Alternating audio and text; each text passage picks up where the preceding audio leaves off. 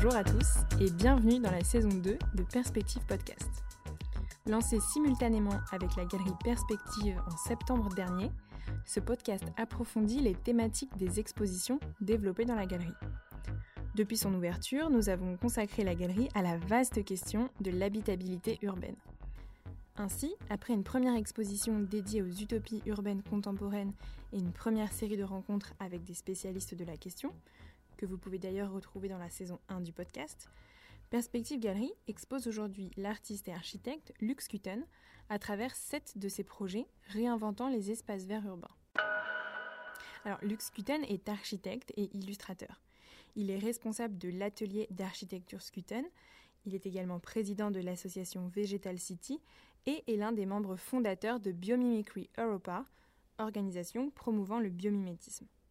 En fait, depuis plus de 40 ans, il imagine, conçoit, dessine des solutions alternatives pour remédier à la dégradation de l'environnement et faire évoluer nos modes de vie, notamment nos modes de vie urbains.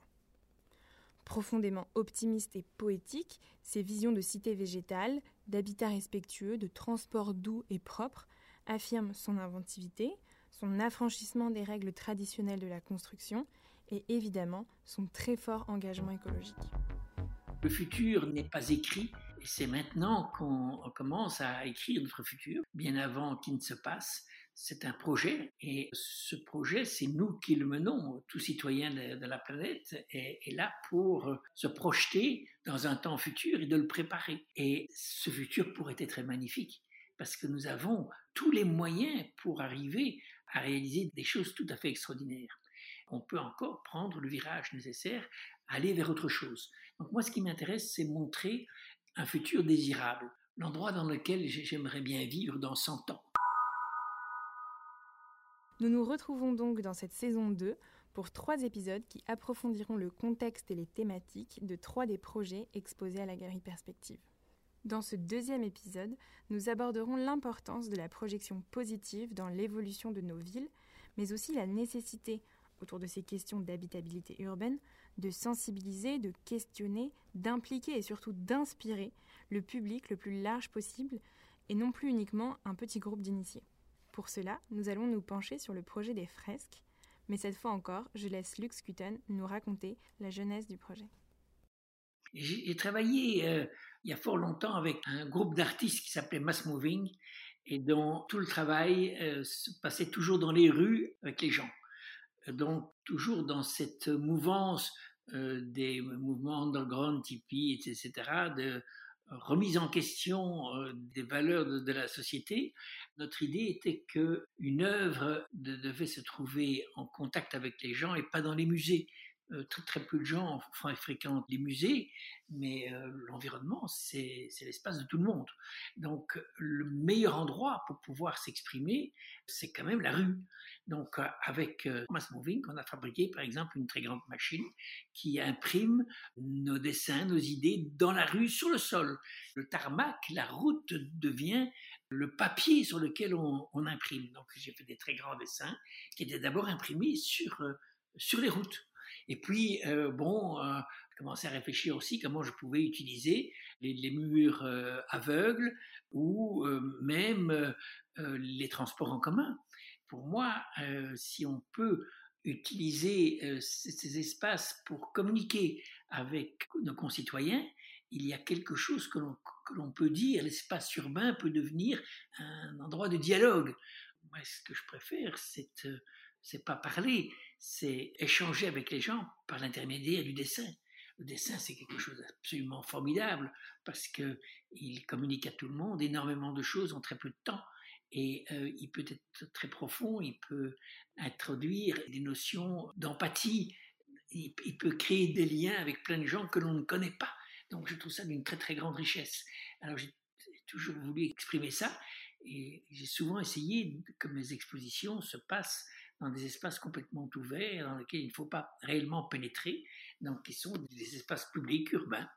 Ça peut être simplement dans un parc avec des, panneaux euh, attachés à des poteaux, ou sur une grille, ou, euh, ou sur des murs euh, avec des fresques, ou sur un transport en commun comme le Tramapat, par exemple, c'est un, projet que j'ai fait avec mon frère François, qui est cette idée que, que la patte est un, mode de déplacement qui est bien plus intéressant, bien plus rationnel que la roue.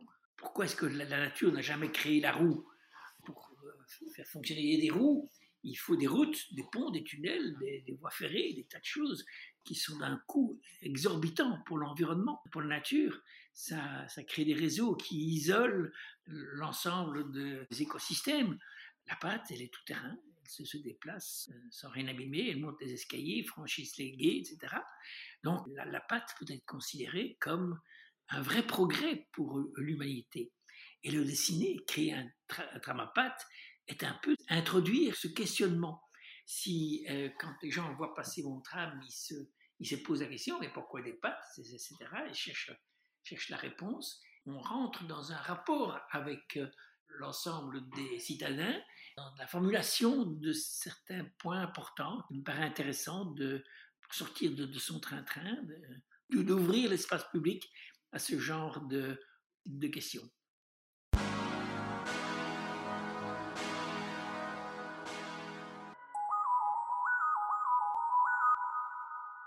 Les fresques développées par Lux Gutten sont donc de grands trompe-l'œil urbains qui nous plongent dans des visions futuristes et positives. De par leur grande taille et leur situation au cœur de la ville, ces fresques sont très visibles et projettent les passants dans un environnement urbain organisé selon un principe nouveau, celui de l'utilisation du vivant en tant que matériau de construction. Les fresques démontrent ainsi qu'un avenir durable et lumineux reste possible. Et plutôt qu'enfermer dans les espaces clos des musées ces recherches et innovations sur la ville, Luxcuten les offre à tous les regards et questionne chacun sur la place et le rôle de l'humain sur la planète. Vous pouvez découvrir visuellement ces projets de fresques sur le site internet de Luxcuten, vegetalcity.net, sur notre page Instagram, Galerie Perspective, ou encore mieux, en passant à la galerie et en visitant notre exposition, La ville verte selon Luxcuten. Toutes les informations pratiques sont à retrouver dans la description du podcast. Alors, ces projets de fresques Luxuten, vous avez pu en réaliser plusieurs, et notamment le Tramapat dont vous venez de nous parler. Et il me semble que euh, ces fresques, ce Tramapat, ont eu un fort impact sur le public, sur les passants. Euh, est-ce que vous pouvez nous en parler? Oui, euh, c'est vrai que c'est quelque chose qui a tendance porter un, clin d'œil, de l'humour, un peu de joie. On est dans euh, une communication qui, dans la ville, a ce côté euh, totalement euh, ludique et gratuit. Et c'est assez rare parce qu'il y a beaucoup de communications dans la ville qui sont des communications mercantiles qui nous dit si, si vous voulez euh, être euh, au top, si vous voulez être apprécié par vos concitoyens, il faut consommer, il faut acheter, il faut suivre la mode, il faut que vous rouliez dans une grosse bagnole, il faut que vous ayez une montre, un truc. C'est épouvantable, quelle aberration. Comment est-ce qu'on peut encore aujourd'hui accepter la publicité, accepter qu'elle prenne une telle place alors que l'on sait que les problèmes que nous avons, c'est parce qu'on consomme trop, on consomme des choses qui sont inutiles et qui ne font jamais que détériorer notre planète, accumuler les déchets, etc., et, nous amener vers, vers des impasses. Et plutôt que de réduire la publicité, on a commencé maintenant à la rendre de plus en plus présente. Il y a partout des écrans publicitaires qui sont d'une agressivité invraisemblable, qui envahissent les rues, dont, dont, la lumière nous rentre dans les yeux sans qu'on ne puisse rien faire. C'est une véritable agression on est ainsi euh, soumis au dictat de, gens dont le seul but est de, nous faire acheter ce dont on n'a pas besoin et de nous conditionner à ça. Ce conditionnement marche très bien. Euh, la preuve, c'est que nous payons tous nos produits plus chers pour pouvoir payer le conditionnement qui va nous conduire vers, le fait de croire que c'est indispensable que nous ayons ça. C'est euh, totalement injustifié et c'est un abus, je, trouve, qui, qui, moi, me scandalise tout à fait. Vous avez évoqué tout à l'heure le dessin, et on voit bien l'importance de ce médium dans votre travail. Et finalement, via l'importance du dessin, on comprend l'importance de la fiction et surtout de la projection dans le futur. Euh, vous avez même réalisé de la fiction pure, avec par exemple la bande dessinée Terre Creuse, que vous avez publié avec votre frère en 1985. Euh, donc pour vous, quel est véritablement le statut, mais aussi le rôle de cette forme d'architecture fiction, euh, de cette forme d'urbanisme fiction? Et comment euh, peut-on en fait cristalliser toutes ces idées, toutes ces inspirations dans le réel, dans des projets concrets? J'aime bien votre question parce que c'est vraiment le fondement de, tout mon travail.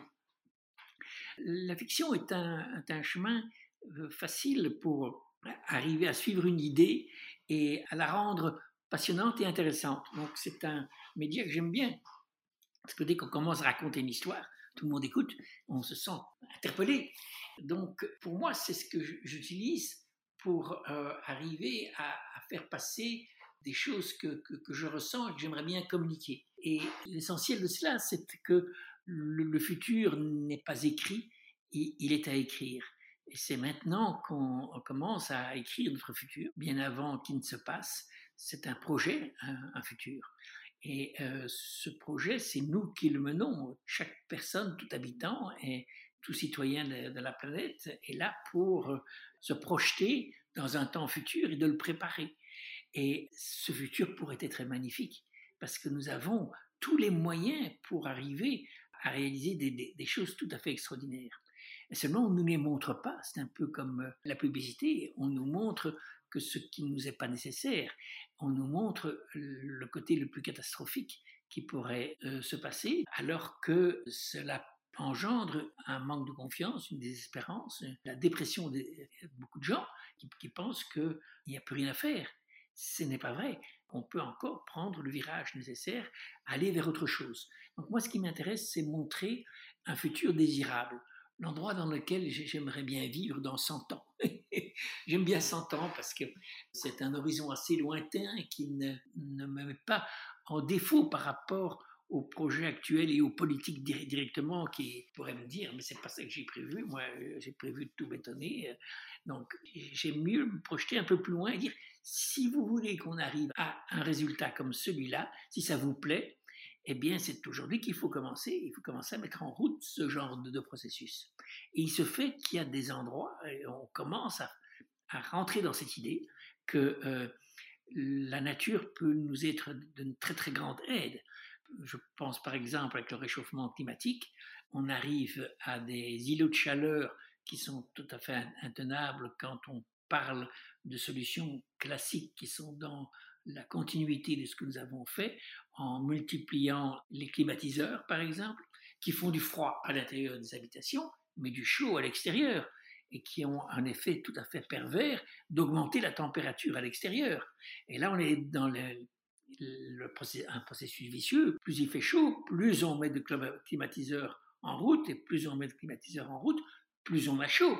Avec une ville végétalisée, avec des, arbres, on crée des îlots d'ombre, on crée un phénomène inverse où on, met les habitations à l'abri, on crée un environnement qui, nous convient bien mieux et qui a un, effet tout, tout, à fait, euh, lui, positif pour les habitants. Un arbre dépoussière l'air, absorbe l'humidité, produit de l'oxygène et compagnie. Il a un rôle considérable dans la qualité de, l'environnement. Et ce n'est pas ce qu'on privilégie dans la plupart des villes. Donc, j'essaye de, montrer à quoi pourrait ressembler une ville qui se serait réconciliée avec la nature, avec le végétal, et comment est-ce qu'on pourrait mieux, euh, mieux vivre dans cet environnement-là. Alors c'est justement ce que je voulais aborder avec vous par la suite, c'est que quand on voit que vous décomposez grâce au dessin sur plusieurs années toute l'évolution d'une ville, je me demandais quelle était pour vous euh, cette démarche. Est-ce que c'est un pur exercice de style ou alors est-ce que c'est plutôt une méthodologie, voire un planning, presque un mode d'emploi pour la réalisation précise et concrète de vos dessins? Euh, En gros, est-ce que vous souhaiteriez que les villes futures ressemblent de manière euh, assez proche à vos propositions? Euh, non, je ne suis pas dans. Je n'imagine pas ça. Je n'imagine pas que les villes futures ressembleront à ce que j'ai dessiné. Mais j'espère que ça puisse susciter un intérêt d'aller dans cette direction, simplement. Que l'on commence à réfléchir autrement sur la manière dont l'urbain pourrait se développer. Ça reste une fiction avec tout le côté de la narration qui doit raconter quelque chose qui n'est pas nécessairement la de prendre en compte l'ensemble de tous les problèmes qui pourraient se poser dans un développement. Mais euh, ce que j'ai trouvé vraiment intéressant, c'est d'essayer d'introduire dans mes dessins la quatrième dimension. Euh, c'est quelque chose qui n'existe généralement pas dans le dessin. le dessin, c'est un arrêt sur image. Euh, on fige quelque chose dans un instant particulier c'est pas la réalité. La réalité, ce n'est jamais qu'une mouvance. C'est une évolution perpétuelle. Donc moi, j'essaye par de multiples séquences d'essayer d'introduire ce qui va se passer entre deux séquences. Ce qui est intéressant quand on voit le avant et l'après, c'est de se dire comment est-ce que de l'avant on est passé à l'après. Ça force naturellement les gens à se questionner pour savoir est-ce que c'est possible ou pas, est-ce que ça pourrait être une réalité, est-ce que j'ai envie que ça aille dans ce sens-là ou pas? Dès le moment où le dessin invite au questionnement, c'est déjà un pas important parce que euh, c'est ça qui nous permet de sortir de cette espèce de, morosité ou de fatalité ou, de dépression. On regarde ce qui pourrait être ce que j'appelle un autre possible, quelque chose qui est une ouverture vers un épanouissement, vers cette espèce de réconciliation entre l'homme et son environnement, hein, où on retrouverait euh, des valeurs que l'on continue à perdre régulièrement en s'isolant, en s'enfermant dans des boîtes tout à fait hermétiques et en regardant par la fenêtre ce qui pourrait être une nature lointaine ou, sur un écran TV, alors que, que la nature, c'est la respiration, c'est l'air, c'est ce qu'on sent sur sa peau, c'est le vivant. Alors, pour conclure sur ce projet des fresques, qui a donc un rôle d'inspiration positive, j'avais envie de vous demander quelles sont euh, vos inspirations à vous, euh, alors architecturales ou non, pour penser, imaginer et concevoir euh, vos projections, vos villes végétales. C'est avant tout ce que je peux voir ou découvrir dans le vivant. Et je le fais avec les outils qui sont à ma disposition et que j'ai très vite eu une fascination. J'étais très marqué par la bande dessinée. J'ai trouvé qu'il était un langage absolument fantastique pour communiquer, mais également tout le travail des peintres. Donc j'ai beaucoup été me balader dans les musées et regarder comment, comment, les peintres exprimaient leur sensibilité à l'environnement, à la nature, et comment ils arrivaient à le rendre, à le communiquer aux spectateurs. Et j'ai cherché à, voir comment je pouvais prendre ce langage-là pour en faire quelque chose qui, qui m'est personnel, mais qui est surtout très communicant. Parce que par le dessin, on arrive à faire passer énormément de choses en très très peu de temps. Et euh, surtout, c'est un langage totalement universel. Quelle que soit la langue que l'on parle, qu'on ne parle pas, on, on, arrive à comprendre ce que le dessin veut dire. Et il raconte tellement de choses en tellement peu de temps que euh, je trouve que ce serait dommage de se priver de ce moyen de communication. Merci beaucoup, Lux Kitten. Vous venez d'écouter Perspective Podcast. Nous espérons que vous avez apprécié ce moment d'échange avec Lux Kuten autour de ses projets et de sa vision des espaces verts urbains. Si c'est le cas, n'hésitez pas à vous abonner et à nous soutenir avec 5 étoiles sur votre application de podcast. Pour découvrir plus précisément et surtout visuellement les projets que nous avons abordés, nous vous donnons rendez-vous à la Galerie Perspective jusqu'au 16 octobre 2021 pour découvrir l'exposition La ville verte selon Lux Kuten. L'entrée est libre et gratuite et toutes les informations pratiques sont à retrouver en description du podcast. Vous pouvez suivre toute l'actualité du podcast et de la galerie en suivant notre compte Instagram, Galerie Perspective. Et vous pouvez également nous contacter par mail à propos de cet épisode ou à propos d'un autre projet à l'adresse galerie at. Merci de votre écoute, chères auditrices et auditeurs, et rendez-vous très bientôt pour un nouvel épisode de Perspective Podcast.